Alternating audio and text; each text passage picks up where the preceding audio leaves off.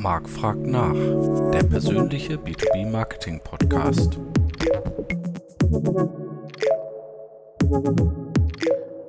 Hallo, liebe B2B-Community. Es ist wieder Zeit für Podcast Marc fragt nach. Heute mit dem Thema Digital Change im B2B-Marketing. Und ich bin froh, heute einen tollen Gast zu haben, nämlich den Ansgar Hein. Hallo Ansgar. Hallo. Ähm, der Ansgar ist B2B-Marketing-Experte und ja, Digital Native und auch gleichzeitig ein Blogger, hat einen empf sehr empfehlenswerten Blog, B2B Marketeer. Insofern äh, bin ich sehr froh, dich heute hier zu haben, um über dieses Thema zu sprechen, weil das, glaube ich, genau in deinem Kernbereich liegt, oder? Absolut. Also, ähm, wie ich immer schon sage, Digital Native seit C64 und alles, was mit Digitalisierung äh, zu tun hat, ist mein Steckenpferd. Daran, daran merkt man, dass wir schon alt sind, dass wir C64 noch kennen. Ne? das hast du gesagt. Ich äh, bin jung geblieben. Ja, das auf jeden Fall, ja. Ähm, Digitalisierung ist ja, ähm, wenn man so ein bisschen verfolgt, was du so schreibst, äh, wozu du dich äußerst, auf jeden Fall ein Steckenpferd von dir. Was sind die drei digitalen Themen, die jedes Industrieunternehmen unbedingt angehen sollte aus deiner Sicht? Hm, also ich würde sagen, vor allen Dingen Automatisierung. Ähm, das treibt uns, glaube ich, im Moment alle an aufgrund von Ressourcenknappheit. Also von Newslettern über äh, Content-Marketing-Tools bis Jetzt neue Themen sind Conversational Marketing, ähm, Sachen, also Chatbots und dergleichen. Das sehe ich als eine Sache. Ein zweites Thema wäre für mich Data Analytics. Das treibt mich momentan schwerpunktmäßig an. Äh, bin da auch gerade bei der Bitkom äh, in, einer, in, einer, Fortbildung drin zu diesem Thema. Ähm, da fällt alles drunter für mich von Performance Marketing, Programmatic Advertising bis hin zu Data-Driven Marketing, also Auswertung den Zahlen mal arbeiten, mehr Datenquellen erheben und auch wirklich richtig gut nutzen.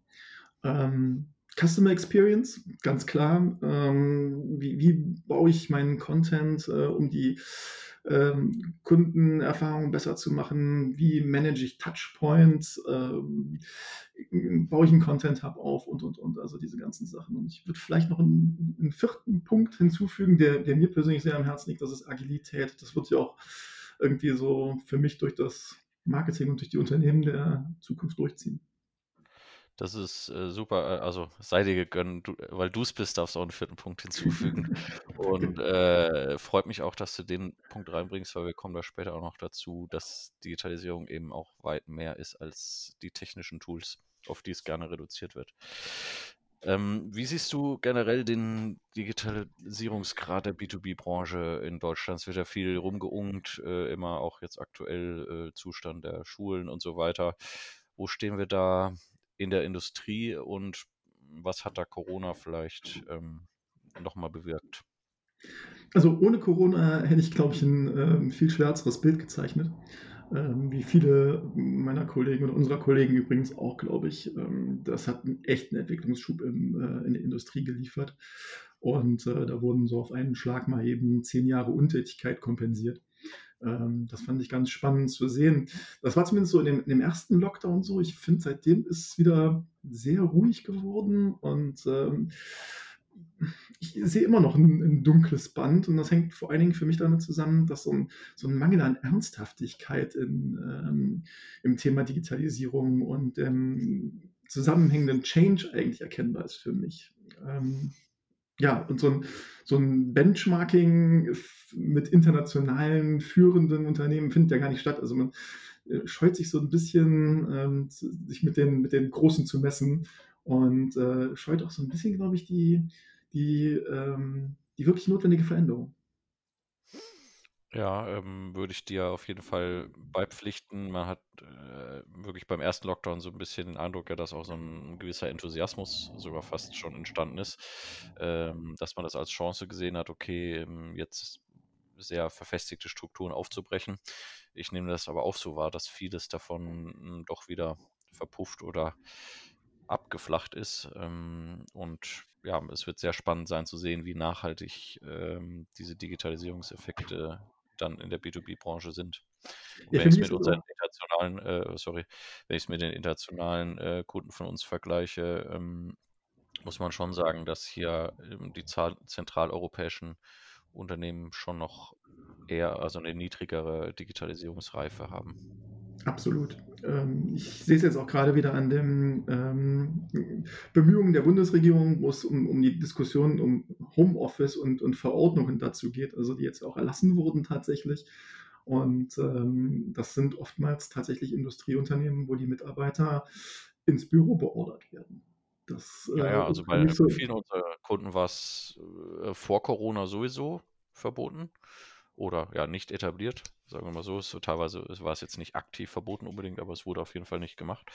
Ähm, und dann durch Corona wurde es, sagen wir mal, notgedrungen ermöglicht im ersten Lock im harten Lockdown. Aber jetzt, seitdem es ein weicher Lockdown war, hm, sind auch sehr, sehr viele wieder zu den alten Modellen komplett zurückgekehrt, ne? Absolut, das zeigen auch Studienergebnisse. Also, ich habe so 'n paar Studien von dem Institut der deutschen Wirtschaft, glaube ich, aus November 2020, ähm, wo halt eben auch genau das, äh, zum Ausdruck kommt, dass es halt eben dann auch noch mal 'n krassen Unterschied gibt zwischen den Branchen. Klar, IKT-Branche ist da ganz vorne, aber wenn du dann siehst, dass dahinter wirklich mit weitem Abstand nichts mehr kommt, ähm, was Homeoffice, was Digitalisierung, was Online-Meetings, äh, und vor allen Dingen digitale Produkte und Prozesse, ich glaube, darauf zielt deine Frage ja vor allen Dingen ab, ähm, angeht, dann, ähm, mache ich mir da schon 'n bisschen Gedanken immer. Ähm, zuletzt warst du ja bei 'nem mittelständischen Extrusionsmaschinenhersteller. Hm, welche Digitalisierungsprojekte bist du in deiner Zeit dort angegangen und was war so das Outcome? Jetzt muss ich auch vorwegschicken, das waren jetzt 18 Monate, die ich da war. Also, jetzt nicht so die die riesenlange Zeit, ähm, um Dinge zu bewegen, aber es hat ausgereicht, um echt viel auf den Weg zu bringen. Also, als ich angefangen habe, war das Thema Digitalisierung da nahezu überhaupt gar nicht auf'm auf'm Radar präsent. Ähm, irgendwie schon die Notwendigkeit, also man musste dann so Social Media und da muss man irgendwie aktiv werden. Aber, ähm, was wir gemacht haben, war vor allen Dingen, ähm, so agilere Prozesse erst mal zu etablieren und da auch 'n ganz ähm, ganz bewussten, ganz langsamen Change voranzutreiben, weil man hat ja Mitarbeiter, die das noch nicht so gewohnt sind und, ähm, haben wirklich erst mal mit so analogen Tools wie mit 'nem mit 'nem agilen Tafelboard angefangen und sind dann erst später so in Richtung Tools wie ClickUp gegangen, um dann halt eben Prozesse auch da zu digitalisieren. Und damit einhergehend gingen dann halt eben auch andere Dinge. Also, als ich angefangen habe, gab's zum Beispiel keinen Newsletter, ähm, äh, ich meine 2019 und 6 Business Units. Ähm, zum Schluss waren's dann 6 Newsletter in, glaube, 2 bis 3 Sprachen und, ähm, auch mit 'nem vernünftigen Tool. Da haben wir dann, glaube ich, an der Stelle mit Cleverreach gearbeitet, ähm, um das zu besser zu machen. Wir haben parallel dann auch, ähm, noch mehr Tools aufgezogen, also von Digital Asset Management über Content Marketing, ähm, bis hin nachher zu digitalen und hybriden Messeformaten. Ja, cool. Ähm, Digitalisierung wird aus meiner Erfahrung hatte ich vorhin auch schon mal angedeutet, äh, f grade auch in der B2B-Branche, die ja sehr technisch und ingenieursgetrieben sind, sehr oft auf die Tools und die Technik reduziert. Das heißt, da, äh, wird erst mal sich sehr lange damit beschäftigt, äh, und oft eben auch erst das Geld fürs Tool ausgegeben und dann überlegt, was man eigentlich damit anfangen soll. Ähm, da tatsächlich hat das Ganze für mich aber, äh, sehr viel mit Change und neuen Geschäftsmodellen zu tun. Äh, und hier tun sich die klassischen Industrieunternehmen aus meiner Erfahrung noch sehr schwer. Wo liegen da aus deiner Erfahrung die größten Hürden und Stolpersteine? Ähm, das ist das, was ich eben schon mal gesagt habe. Ähm, das Verständnis, ähm, für für die Notwendigkeit von Digitalisierung ist da grade im im Top-Management oftmals nicht vorhanden. Da habe ich auch so 'n bisschen den Eindruck, jetzt mache ich mich wahrscheinlich sehr unbeliebt damit, aber dass da so 'n bisschen das Lebenswerk geschützt wird, so 'n bisschen Pfründe geschützt werden. Ähm, denn es bringt nichts Bestehendes, ähm, in die digitale Welt zu bringen, wie zum Beispiel bei Meetings und Ähnlichem. Und das sehe ich bei Produkten und, äh, digitalen Lösungen noch viel entscheidender. Das ist halt eben das, was Elon Musk sagt. Man muss halt eben noch mal auf der grünen Wiese denken und sich überlegen: „Was wäre, wenn das noch nicht da gewesen wäre?“ Wie würde zum Mhm. Beispiel die Kunststoffmaschinenbauindustrie aussehen, wenn nicht mal irgendjemand Extrusion erfun erfunden hätte? Würden wir dann heute drucken im 3D-Druck? Würde das irgendwie komplett anders aussehen? Und wie kann man so was digital abbilden? Ähm, wie sehen solche Dinge aus? Da fehlt die Radikalität fast schon, möchte ich sagen, um das zu machen. Also, das ist so ein ein ein Driver. Für mich ist es auch oft zu theoretisch. um ehrlich zu sein. Weiß nicht, wie du das siehst. Äh, dass, äh, die Diskussion um die Digitalisierung zu theoretisch angegangen werden, meinst du? Ja.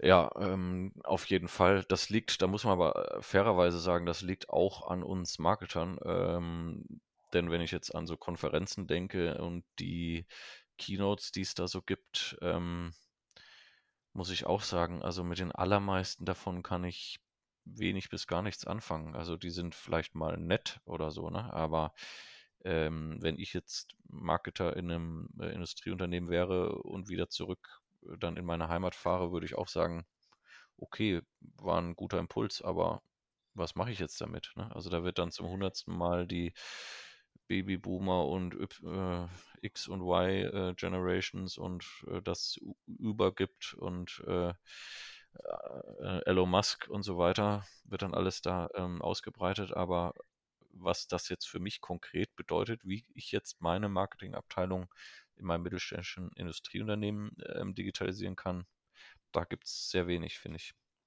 Das stimmt, aber es hängt auch so ein bisschen damit zusammen, finde ich, wie, ähm, die wie die Unternehmen strukturiert sind und was sie für Mitarbeiter sich anheuern, dass ich äh, oftmals so ein bisschen den Eindruck habe, so über, über Word und ähm, geht es dann meistens gar nicht im, im Know-how hinaus. Und wie soll ich von solchen Mitarbeitern erwarten, dass sie sich mit, mit, Digitalisierung von Produkten und Projekten auseinandersetzen? Ähm, ich, ich finde, da ist halt eben so Know-how auch ein echt wichtiges Thema. Also Wissen ist da wirklich Macht an der Stelle und Bildung. Ich sehe halt eben so, so ein Ding mit HR auch an der Stelle. Also Digitalisierung geht für mich ja wirklich durch alle Bereiche durch und betrifft für mich den, den HR-Bereich aktuell so ein bisschen mit am stärksten, weil ich sehe, so viele Mitarbeiter sind ja jetzt schon mit den Aufgaben, die sie haben, dass man mal den Sinngehalt teilweise dahingestellt, überbelastet und Abteilungen überbelastet. Das trifft für mich im Marketing immer allgemein total zu. Also selten mal, dass ich sagen würde, ähm, die Aufgaben sind mit dem Personal machbar. Und jetzt kommt halt eben Digitalisierung dazu. Und das ist ein nicht kleiner Bereich. Ja, das, ich glaube auch, dass da mehrere Prozesse sich überlagern, die ja. Die Situation eben so extrem schwierig machen, dass du einerseits eben eh wenig Geld und Ressourcen und Personal hast. Andererseits musst du eigentlich das vorhandene Personal weiterbilden oder auch eben neues, gutes Personal heranführen, bist aber gleichzeitig erdrückt von einer Riesenlast an äh, täglicher Arbeit und ja, Regel-To-Dos von, von Messen, Broschüren, Produktlaunches und so weiter, die einfach immer vorgehen bei den meisten Unternehmen. Also dass die Schwierigkeit, dass selten da wirklich mal radikal gesagt wird, was weiß ich, okay, 20 Prozent deiner Zeit darfst du jetzt für Strategie und Weiterentwicklung verwenden oder so. Ne? Ähm, das ist ja fast nirgendwo möglich. Ne? Ich habe gerade eine spannende Grafik ähm, vor mir gehabt äh, in meinem morgendlichen äh, Recherche-Tool und habe dann gesehen, da ging es um so einen Marketing-Budget-Split ähm, und was das über ähm, das Unternehmen und über das Marketing aussagt. Und äh, gerade im B2B-Bereich war es sehr spannend zu sehen, da war der größte Anteil auf Events und ähm, somit der kleinste Anteil auf den wirklichen äh, Marketing-driven Aspects ähm, so Sales fokussiert, äh, beziehungsweise Historien fokussiert. Und wenn ich mir mein eigenes Budget zusammenbasteln könnte, mal ganz unabhängig, wird das die Verteilung komplett anders aussehen. Aber da hat man ja teilweise gar nicht so den, den Grip drauf. Und das ist halt eben auch so ein Ding mit der Digitalisierung, finde ich. Also man ist so ein bisschen fremdbestimmt an der Stelle und wenige Unternehmen, die ich kenne, die da mit Taskforces arbeiten und sich dynamisch voranbewegen. Das stimmt. Ähm, gilt aber nicht nur für B2B so, glaube ich, aber ähm, dort glaube ich insbesondere, weil eben die Marketingabteilung oft, nicht immer, ähm, noch nicht so das Standing hat. Ne? Also das sieht man allein schon daran, dass äh, viele gar keine Marketingposition im Board überhaupt haben. Ne? Ja. Ja, C-Level-Marketing ist sehr selten tatsächlich. Sehr selten, ja. Also manchmal ist es immer, haben sie immerhin vielleicht einen CSO, bei dem es dann vielleicht mit aufgehängt ist, immerhin. Ähm, das wäre ja auch schon mal was. Ähm, aber ja, selbst das äh, ist, ist oft nicht der Fall. Ne? Ja. Ähm, welche sind aus deiner Sicht die wichtigsten Hebel, um die Digitalisierung im Marketing und Change in Arbeitsweisen voranzutreiben? Also, Also, wenn du vielleicht auch dein Beispiel nimmst jetzt bei Reifenhäuser oder so, Ja. hm, was wie kann man vielleicht auch in kleinen Schritten, weil weil wir auch vorhin kritisierten, ist zu theoretisch wo kann man praktisch anfangen? Ich ich glaube, 'n ganz wichtiger Punkt ist, den ich über alles stellen möchte, ist informieren und Menschen mit auf die Reise nehmen. Ähm, es braucht Leute, die die sich die Flagge schnappen und und loslaufen. Ähm, das dürfen aber nicht diese diese 100 %-Lösungen sein, nach denen man dann immer strebt. Also, meistens sucht man ja so richtig die großen Dinger und den richtig großen Wurf. Manchmal sind's einfach die kleinen Sachen. Also, um es noch mal zu sagen, also, dieses agile Mindset, ähm, keep, drop, try, dass man Sachen ausprobiert, so wie wir es ausprobiert haben. Wir haben den den Newsletter zum Beispiel gestartet und damit die Kommunikation digitalisiert. Und das haben wir jetzt nicht mit 'nem großen Tool gemacht, sondern mit 'nem Minimalinvest, ähm, so 'n kleines Ding, so 'n Supermailer, kostet irgendwie so 'ne Lizenz 99 €. Ähm, das ist jetzt keine super tolle Lösung, die hat aber funktioniert, um halt eben einen Teil zu digitalisieren. Der Erfolg war sichtbar. Und dann werden auch auf einmal Budgets frei für andere Lösungen und wird wird Sichtbarkeit geschaffen. Ähm, und man qualifiziert auch die die Mitarbeiter dann ja entsprechend schon einen Schritt weiter. Das heißt, das ist so 'n für mich so 'n Stufenmodell von von Migration, Transition, dass man halt eben immer einen Schritt 'n kleinen Schritt weitergeht, Sichtbarkeit schafft, Erfolge feiert und auch sichtbar macht diese Erfolge und die wieder zurückbringt an die Stelle, wo man halt eben angefangen hat zu graben. Meistens ist es, ähm, 1 Level drüber oder 2 Level, dass man halt eben nach oben hin, äh, kommuniziert, aber auch durch die gesamte Unternehmensstruktur hin. Also, das ist so für mich informieren, informieren, informieren. Das Aller Allerwichtigste. Ja, ich glaube auch, dass das Mitnehmen, äh, ja, s der ex b bestehenden Mitarbeiter, die teilweise ja oft viele Jahre, ähm, im Unternehmen sind, extrem wichtig ist, ähm, und dass man eben auch 'ne gemeinsame Vision oder so entwickelt, äh, warum man das macht, ne? Ähm, dass man das nicht nur so wahrnimmt, so: „Ja, wir müssen jetzt digitalisieren, weil das machen jetzt alle oder das ist jetzt irgendwie grad 'n Trend oder so was“, sondern dass man wirklich gemeinsam sich auch klarmacht, warum man das macht und wofür, äh, und sich so sehr kleine, äh, Ziele immer steckt, dass man, wie du sagst, die dann auch erreichen kann und auch Erfolge feiern kann und von da aus weitermacht, ne? Bei hm, bei den Technikunternehmen ist oft so die Tendenz aus der Produktentwicklung heraus, äh, ja, die die Neigung zum Perfektionismus. Ähm, äh, ich und ich sage dann immer: „Ja, äh, done is better than perfect“, ähm, weil Genau. es bringt nichts, wenn du dir 3 Jahre Gedanken machst, welcher vielleicht der beste Marketing-Automation-Prozess wäre. Ja, Ja. äh, sondern es ist besser, du fängst mit irgendeinem an, guckst dir dann die Daten an, äh, und lernst dann daraus, ne?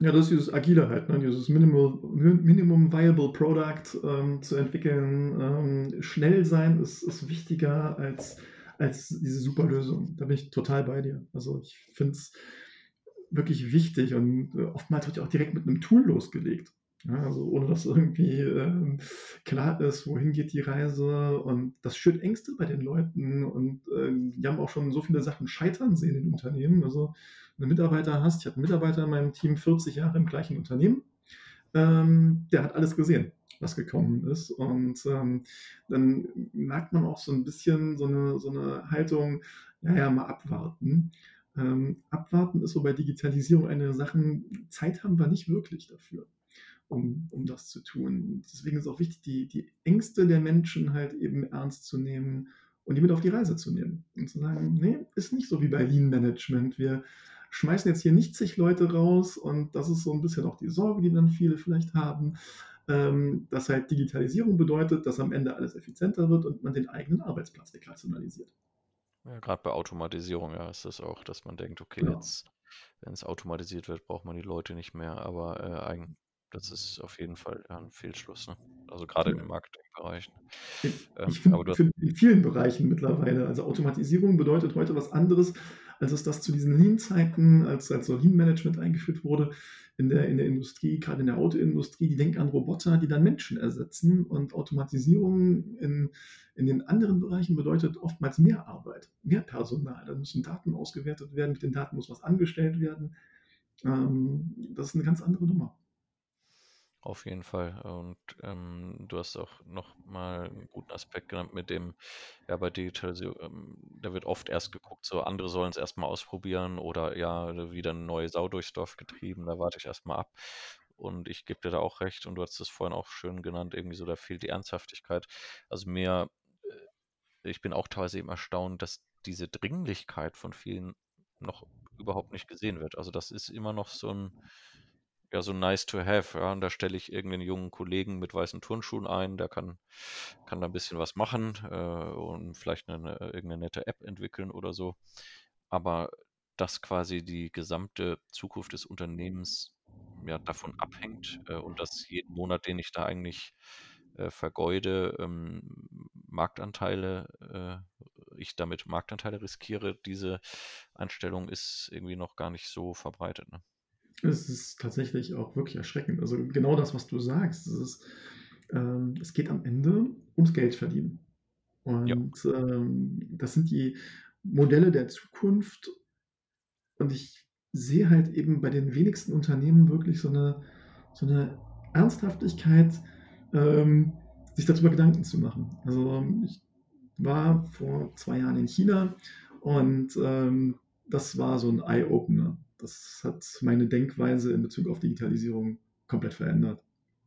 Auf jeden Fall. Ich habe grad, äh, vor 2 Wochen oder so erst wieder 'ne Studie gelesen, dass, ähm, äh, in China und auch anderen asiatischen Ländern, auch wenn man zum Beispiel China nimmt über WeChat, die bauen jetzt 'ne, ähm, direkte Kaufoption ein. Ähm, das heißt, du kannst direkt über WeChat deine B2B-Produkte kaufen und, äh, in dieser Umfrage unter, äh, Mark B2B-Marketing-Verantwortlichen haben die Leute angegeben, dass sie bei, äh, bis äh, Produkte bis zu 50.000 € bereit wären, direkt online zu kaufen, ne? Krass, Ähm, da ja. sind wir noch äh, noch weit entfernt davon, ne? Absolut. Wir wir sind ja auch von diesem WeChat-Thema total weit entfernt. Also, mein Versuch in in China im Supermarkt an der Kasse mit Kreditkarte zu bezahlen ähm, also, bar ging schon mal gar nicht, Kreditkarte ging auch nicht, die zahlen alle mit WeChat. Ist, Ja, ja. äh und und das das zieht sich halt eben wie so 'n rotes Band durch, diese diese Digitalisierung, die du an allen Ecken findest und dir das Leben da einfacher macht. Ähm, das war schon das war schon spitzenmäßig zu sehen und 'n bisschen erschreckend. Ja, das das fand ich jetzt oh, sorry. das kommt dann Ja. halt eben auch jetzt als als Trend in ähm, in die Produktentwicklungen von denen rein. Also, früher hat China kopiert, da waren die, ähm, gut drin, habe ich mal geguckt. Und jetzt fangen die an und, ähm, nutzen das Know-how, was die im Bereich Digitalisierung den Vorsprung, den die haben, und den bringen die mit. Und das dauert jetzt noch 'n paar Jahre und dann bin ich gespannt, was wir dann sehen. Und ich fand's witzig in der Pandemie jetzt, äh, wo du in Deutschland musstest du quasi die Leute überzeugen, dass sie doch bitte mal mit der EC-Karte bezahlen, äh, ja, um, sage ich mal, das Infektionsrisiko, äh, zu minimieren. Ja, das, äh das ist irgendwie, äh, wi witzig, ja. Mhm. Im im kompletten Ausland, äh, äh, belächelt. Deutschland die höchste Barzahlerquote weltweit, bin ich immer erstaunt. Ich habe so Fall. 'n paar Jahre im im Payment-Sektor gearbeitet und, ähm, dann auch immer diese diese Barzahlungs und, äh, die 2., äh, ist dann Lastschrift und dann kommt irgendwann weit abgeschlagen Kreditkarte. Ähm, da ist Deutschland echt so 'n so 'n Unikat in der Welt. Ähm, Total. Wenn man in USA bar bezahlt, ist man Krimineller übrigens. Dann, äh, wird man komisch angeguckt, als ob man irgendwie mit. Schwarzgeld irgendwie zahlen wollen würde. Vor oh, das ist jetzt auch schon mindestens 8 oder ich glaube 10 Jahre oder so her, war ich in Finnland, äh, 'ne Freundin besuchen. Da hast du damals schon in 'ner Bar jedes einzelne Bier, ähm, mit der Kreditkarte bezahlt, ne? Also, Ja. das hm, ja, da sind Ja, wir das wirklich, äh, unique in Deutschland. Aber wir lieben auch noch unsere Printfachmagazine. Also, es wir sind äh, so 'n bisschen gallisches Dorf, äh, wenn man wenn man so will. Wobei, äh, wenn wir jetzt hier, äh, sage ich mal, ähm, die eine oder andere kritische Anmerkung über die B2B-Branche haben, muss man natürlich auch, äh, ganz klar sagen, es gibt natürlich auch ganz, ganz tolle Leuchtturmunternehmen, die all das natürlich auch schon wissen und kapiert haben, was wir hier sagen und, ähm, auch schon ganz weit vorne sind, ne? Also, die gibt's natürlich auch, ähm, nur um das noch mal, äh, klar zu sagen, nicht, dass die Leute denken: „Oh, da die schwätzen hier noch mal klug daher und, ähm, äh, ich kenne doch das Unternehmen XY, die machen das alles schon.“ Die gibt's natürlich auch, aber in der Gesamt äh, Wahrnehmung, ähm, trifft's das, glaube ich, schon. Die die gibt's und die gibt's auch, äh, sowohl im Großen also, die großen Player als auch die kleinen, die man jetzt vielleicht gar nicht so sehr aufm Radar hat. Und, ähm, klar, das ist das ist ja auch, äh, richtig und wichtig, dass man Leuchtturmprojekte hat und sich an denen ausrichtet. Finde ich übrigens im Digitalisierungsbereich eines der, ähm, wichtigsten Dinge, sich auch an an Leuchttürmen zu orientieren und mit mit Leuten in Austausch zu kommen. Also, grade das macht's für mich halt eben spannend, zu zu reden darüber, zu gucken, was ist möglich in Prozessen. Ähm, das finde ich finde ich ganz toll. Hm, du hattest vorhin auch schon mal angedeutet, okay, ähm, einer der, ähm, Blockaden, äh, für Digital Change sind ist oft das Top-Management. Hm, wie kann ich denn jetzt, wenn ich da jetzt als jung dynamischer Mensch reinkomme und sage, so: „Ich ich möchte jetzt hier das Unternehmen digitalisieren und jahrzehntelang eingeübte Prozesse aufbrechen“ und so weiter. Wie kann ich das denn schaffen, da die Leute mitzunehmen und grade eben das Top-Management auch mit an Bord zu holen für diesen Change? Ich habe viel gesehen in dem Bereich, was dann, ähm, sehr theoretisch da sind wir bei diesem Theoriethema angegangen wurde. Dann wurden Paper entwickelt, Präsentationen gemacht, ähm, und und es ging eigentlich da drum, eine 100 % Lösung auf dem Papier zu entwickeln, die, ähm, alles alles umfasste. Von der Digitalisierung der Prozesse über Software, über Personal, ähm, bis hin zu neuen digitalen Produkten, also so 'ne allumfassende Strategie. Und das ist für mich zum Scheitern verurteilt. Also, das, ähm das frisst Glaubwürdigkeit wie Ressourcen und bringt einen nicht wirklich einen Schritt dem Ziel näher, sondern sorgt auf allen Seiten für mich immer so 'n bisschen für Frustration, für das, was ich in der in der, äh, Industrie dann auch erlebe, nämlich, dass es auf Ablehnung dann auch irgendwann stößt. Das heißt, ja, jetzt, hm, lass uns mal was machen. Ähm, dieses „Lass uns mal was machen“ ist genau das, was ins Unternehmen getragen werden muss. Dieser, ähm, MVP-Gedanke, also agil bleiben, äh, Baby Steps to Success, äh, einfach mal was starten, 'n kleines Projekt, sich Verbündete im Unternehmen suchen, in anderen Abteilungen, äh, BU-übergreifend, wenn's irgendwie geht, äh, Menschen zusammenzubringen, Silos zu überbrücken und dann halt in kleinen Schritten zu zeigen dem Top-Management, aber auch den Mitarbeitern, da sind wir beim Thema informieren, informieren, informieren, ähm, denen zu zeigen: „So, das haben wir geschafft. Und, ähm, das ist ein Teil der Digitalisierung. Jetzt gehen wir den nächsten Schritt an.“ Und das kann dann 'n größeres Projekt werden. Und, ähm, dann, glaube ich, funktioniert's. Und es ist 'n langer Schritt, also 'n langer Weg, besser gesagt, äh, um um dahin zu kommen. Ich glaube, ähm, äh, dieser Informieren-Gedan und Mitnehmen hatten wir ja schon mal, äh, gebracht auch. Ähm, ich glaube, dass interne Kommunikation da auch ganz entscheidend ist, dass man vielleicht zu den 3, 4, ähm, größeren Digitalprojekten, die man vielleicht am Anfang dann mal angeht, wirklich so 'n Change-Prozess aufsetzt, wo man vielleicht auch 'ne eigene interne Landingpage oder, ähm, internen Blog oder was auch immer hat, wo man wirklich die Prozesse transparent darstellt, die ei einzelnen Steps, die Erfolge oder auch äh, auch Misserfolge, ähm, ähm, dass man, äh, wirklich den Leuten den Weg auch erklärt, äh, und auch wo das wo das hinführt. Ich glaube, das ist ganz wichtig und wird leider oft nicht gemacht, weil an interner Kommunikation wird ja, äh, oft sogar noch mehr gespart als am Marketing insgesamt schon, was schwierig ist, äh, bei den, äh, kleinen Zahlen. Aber, ähm, ich glaube, das ist ganz entscheidend, äh, und wird oft eben vernachlässigt. Ja, absolut. Und ich finde es es, ähm, interessant. Du hast da grade was erwähnt, wo mir, ähm, aus meinem letzten Job wirklich noch was einfällt bei Reifenhäuser, wo wir g genau so 'ne Plattform geschaffen haben für interne, äh, Change-Projekte, ähm, die, ja, quasi neben dem Intranet existierte und und vielleicht sogar noch existiert, ähm, und wo's genau da drum ging, halt eben Change zu dokumentieren, 'ne Anlaufstelle zu geben, ähm, Fragen zu beantworten, Fortschritt zu dokumentieren. Das, ähm, hat die Leute, glaube ich, auch ganz gut mitgenommen, die A in den Prozessen involviert waren, aber auch an den Schnittstellen saßen. Und grade diese Schnittstellen werden ja ganz oft dann vernachlässigt und dann hast du völlig recht mit deiner internen Kommunikation, denn die müsste genau dann auch diese Schnittstellen abholen. Aber oftmals ist das halt eben auch nicht wirklich 'n 'n beliebtes Thema im Unternehmen, interne Kommunikation. Also, wenn's irgendwas gibt, was zuallererst weggekürzt wird an Budgets, dann leider oftmals das.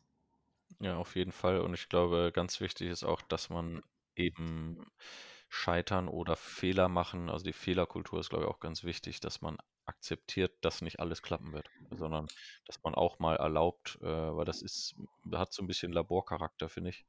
Da muss man eben auch mal erlauben, dass vielleicht irgendwelche zwei Gedanken, die man da ausprobiert, da auch nicht probieren. Und auch, und auch wenn da Geld verschwendet wird, ja, äh, das gehört dazu. Ne? Oh ja, Ähm, absolut. und ich glaube, das, da erinnern sich eben viele äh, in diesem natürlich verständlichen Bestreben, keinen Fehler machen zu wollen und eben kein Geld falsch ausgeben zu wollen, blockiert man sich dann eben extrem, weil man äh, in der Sorge, nichts falsch zu machen, lieber gar nichts macht. Dann. Das ist dieses Ingenieursdenken, dieses, dieses Null-Fehler-Denken. Wir dürfen Genau, keinen ja. Fehler haben und der wird dann aufs komplette Businessmodell ausgedehnt und dann äh, rennt man halt eben genau in diese Richtung. Dann, Aber zum, äh, zum Thema Fehlerkultur, glaube ich, könnten wir eine komplett eigene Podcast-Folge machen. Ähm, ich glaube, da teilen wir auch ein Mindset an der Stelle. ja, auf jeden Fall. ähm, jetzt, wir Marketer kommen uns natürlich äh, besonders toll und wichtig vor und denken, ja, ähm, wir müssten doch eigentlich ähm, hier die Digitalisierung vorantreiben im Unternehmen. Äh, in der Realität wissen wir, ist es sehr selten die Marketingabteilung. Wer ist für dich ähm, der zentrale Treiber der Digitalisierung im Industrieunternehmen? Ist es die Marketingabteilung oder wo wäre Change aus deiner Sicht idealerweise angesiedelt? Also ich glaube nicht, dass es das Marketing sein muss. Ähm, das ist ja auch manchmal so die Resterampe des Unternehmens, äh, wo Themen hingeschoben werden, die jetzt nicht unbedingt jemand anderes haben will. Ähm, ich sehe es ehrlich gesagt so, dass es entweder eine Stabsstelle ist, die ähm, direkt an der, an der Geschäftsleitung am Bord hängt äh, und weitreichende Befugnisse hat.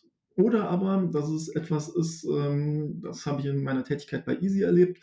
Ähm, da war es der Bereich Unternehmensentwicklung, den ich dort mit aufgebaut habe. Ähm, und ich sage jetzt ganz bewusst Unternehmensentwicklung und nicht Business Development, weil letzteres ist für mich immer so ein bisschen vertriebsorientiert sondern da ging es wirklich schwerpunktmäßig darum, das Unternehmen intern, extern weiterzuentwickeln. Und ähm, das hat eben einmal nach außen hin mit der Kundenzentrierung zu tun, mit, dem, äh, mit der Digitalisierung. Das heißt, für mich ist Digitalisierung kein Selbstzweck, sondern ähm, es muss auf den Kunden und auf dessen Bedürfnisse abgestimmt sein, also auf mein Geschäftsmodell letzten Endes, ja. Und nach innen muss, muss die Organisation und müssen die Menschen mitgenommen werden. Und diese beiden Vektoren sehe ich im Unternehmen nirgendwo als ähm, Abteilung abgebildet. Das eine ist, äh, wenn es um Tools geht, dann wird die IT gerufen. Wenn es um Kommunikation geht, kommt, das Marketing gegebenenfalls ins Spiel. Und ähm, in den meisten Fällen hängt das Thema bei irgendeinem Geschäftsführer, der damit vielleicht sogar ein bisschen überfordert ist, weil er gar nicht so digital unterwegs ist. Ja. Ist ja auch so ein bisschen die Diskussion, die man auch deutschlandweit hat. Zum Beispiel brauchen wir einen Digitalisierungsminister oder so. Das wird ja auch immer heiß diskutiert. Und es gibt halt immer so ein Für und Wider. Ne? Ähm, teilweise hat man halt so die Tendenz, wenn man dann so eine Stelle schafft, hat man auch so, schalten viele andere dann geistig ab und sagen, okay, ja, ist ja nicht mein Bereich. Ja, Digitalisierung macht ja der Peter Müller. Ja. Ähm, auf der anderen Seite muss man eben eigentlich sagen, wir brauchen ja heute eigentlich vielleicht keinen Digitalisierungsminister, sondern eigentlich müssten alle Minister Digitalisierungsminister sein, ne? egal in welchem Ressort sie unterwegs sind. Also da kann man, glaube ich, sowohl für die eine als auch für die andere Lösung äh, argumentieren. Deswegen ja, hast du es, glaube ich, gerade ganz gut beschrieben, dass man, da gibt es mehrere Möglichkeiten, wie man es aufhängen kann. Ich glaube, wichtig ist immer, dass egal wie es aufgehängt ist, es immer als äh, Team-Effort gesehen wird. Ja. Klar, also ähm, das ist nichts, das ist keine One-Man-Show und auch alleine nicht, nicht lösbar. Also das, ist, das ist utopisch und deswegen finde ich auch diesen Ansatz von dir, so Digitalisierungsminister oder äh, CDO, wie sie alle heißen, ähm, das kann funktionieren als jemand, der halt eben etwas sät, einen, einen, einen, einen Samen im Unternehmen pflanzt und ähm, als Schnittstelle fungiert und Menschen mitnimmt, Teams zusammenbindet. Äh, letzten Endes geht es aber wirklich nur zusammen und nur im, im großen Ganzen als, als Unternehmensverbund.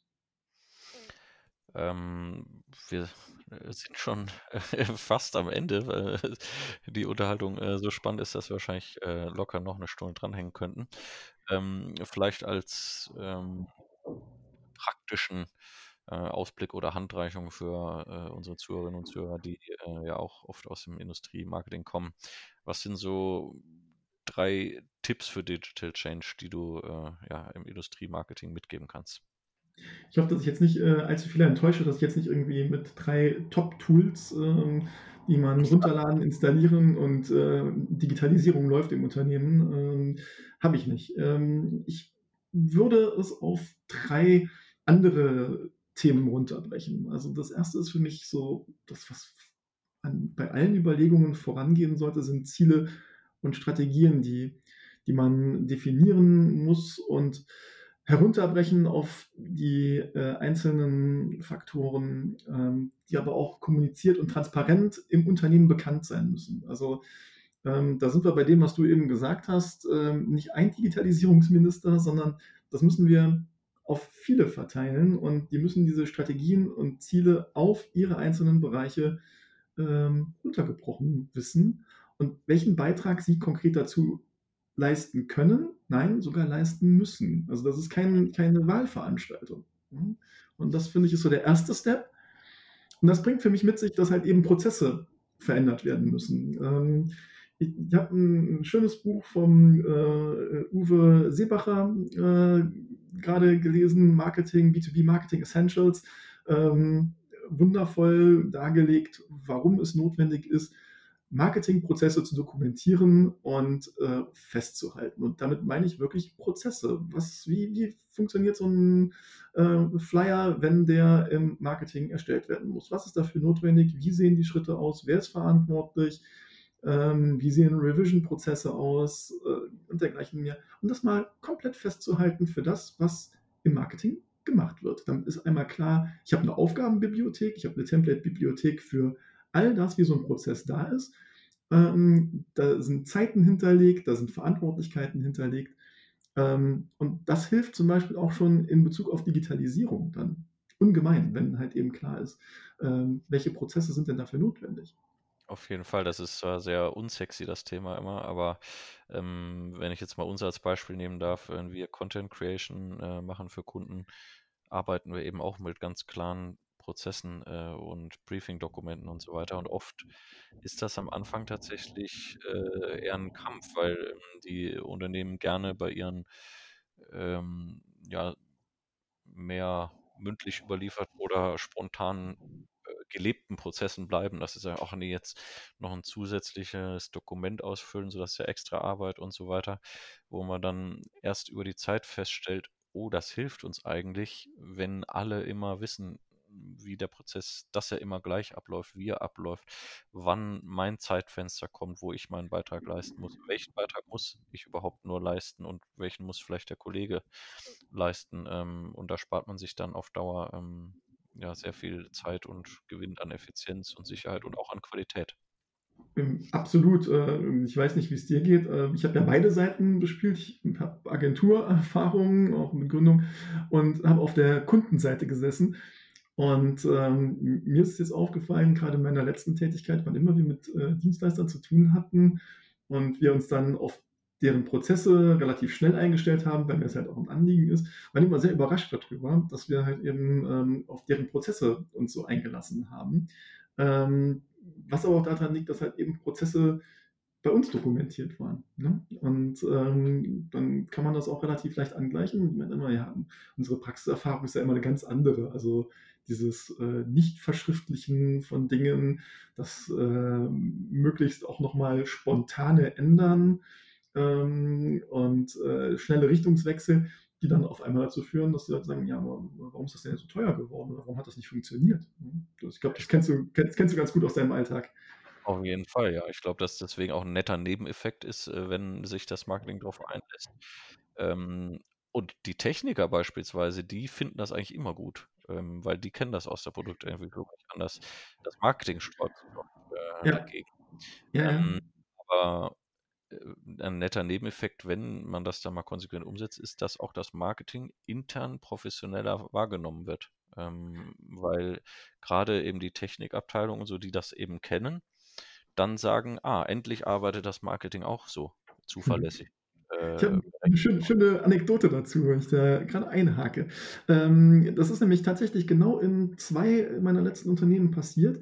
ähm, dass die IT total überrascht war davon, ähm, dass das, äh, Marketing so 'ne so 'ne hohe Tool-Kompetenz und so 'ne hohe Digital und Prozesskompetenz dann auf einmal mitbringt und gar nicht so sehr die Werbeabteilung ist, ähm, sondern diejenigen, die halt eben so 'n Change mittragen, mit vorantragen, die an Prozessen, äh, mitgestalten. Und, ähm, das das verändert total die Sichtweise auf das, was, äh was wir jeden Tag machen. Das war wirklich 'n fundamentaler Change. Da man muss als letzten Punkt vielleicht nur dazu sagen, natürlich, äh, sind solche Prozesse, auch wenn sie dann irgendwo festgeschrieben, immer nur so gut, wie sie dann auch gelebt werden. Das heißt, die dürfen auch nicht so überkomplex sein und 30 Seiten Anleitung und so, dass, äh, jeder versucht, sie eigentlich zu umgehen, ne, sondern sie Ja. müssen schon sehr nah an der Praxis, äh, sein und man braucht auch immer 'ne klare Vision eben, warum ein Prozess eingeführt wird, ne? Nur dann können sie, glaube ich, auch funktionieren. Ja. Ich muss da wirklich 'ne Lanze brechen für den, äh, Uwe Seebacher, der da mit dem Buch, schon äh, wirklich ja. wirklich was gemacht hat. Und er hat auch noch 'n anderes Buch zum Template-Based, äh, Ansatz, äh, Template-Based Management, äh, wo es genau um um konkret wie werden Prozesse festgehalten und dass man jetzt nicht irgendwie 'n Zehnseiter da draus macht, sondern wie bricht man das runter auf die essen essenziellen Dinge, finde ich wichtig. Da sind wir auch schon für mich beim beim letzten Punkt. Also, von den 3 Tipps, ähm, fehlt ja noch einer. Und das ist für mich halt eben das Thema Aus und Fortbildung. Ich glaube, Wissen ist so 'n ganz wichtiger Schlüssel, um Digitalisierung voranzutreiben, ähm, und, äh, ja, auch gut hinzubekommen. Ähm, das geht halt eben mit solchen Sachen los. Also, ähm, Template-Based Management, äh, war mir vor 'n paar Jahren auch noch nicht geläufig.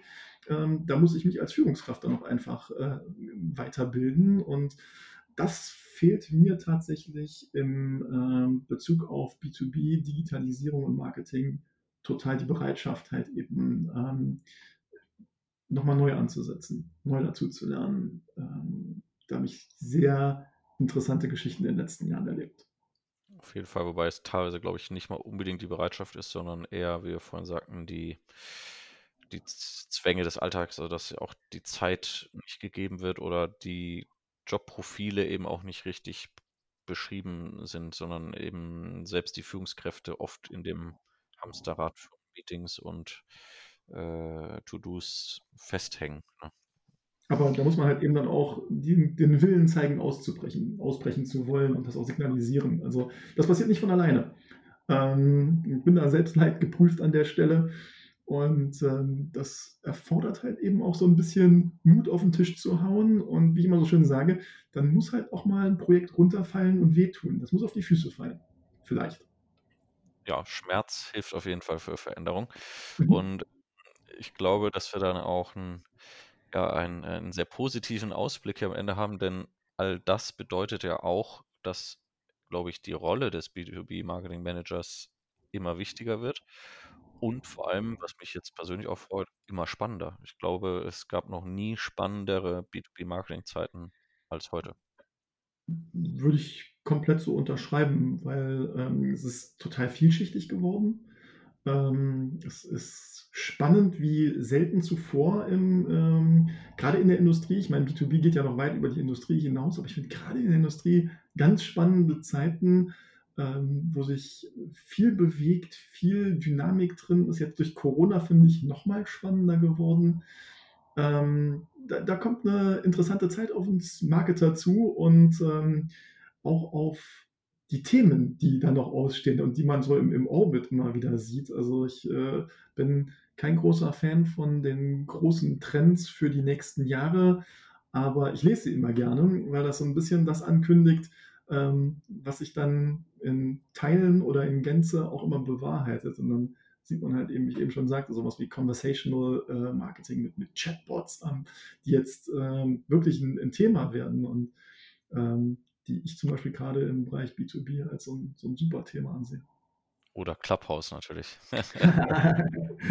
Ja, ja, äh, interessant, dass wir das heute nicht über Clubhouse machen, sondern, äh, so fast schon oldschool als als Podcast. Ja, genau. Ja, ich bin, äh gehöre zur Oldschool-Fraktion auf jeden Fall. Ich lese auch noch Bücher. Alles klar, ähm, Ansgar, es hat super viel Spaß gemacht. Ähm, da waren echt tolle, äh, Insights dabei und, ähm, ja, toll, dass du den Mut aufgebracht hast, äh, hier, äh, Gast in meinem, ähm, kleinen, feinen B2B-Marketing-Podcast zu sein. Und, äh, ich hoffe, dass wir weiter im regen Austausch bleiben, ähm, über LinkedIn und andere Plattformen und hoffentlich dann auch irgendwann mal real, sobald das dann wieder möglich ist. Genau, sobald wir den äh, Mundschutz fallen lassen können, würde ich das auch sehr gerne in Angriff nehmen. Vielen Dank für die Einladung, für, de, für das spannende Format, das du da geschaffen hast. Und ähm, das ähm, für mich tatsächlich so, so, ein Sprachrohr ist in die B2B-Welt, ähm, das es verdient hat zu hören. Und ähm, immer mit spannenden Themen. Deswegen bin ich froh, dass ich da einen kleinen Beitrag zu leisten durfte. Alles klar. Vielen Dank dir, Ansgar. Ne? Bis dann. Ciao, Marc.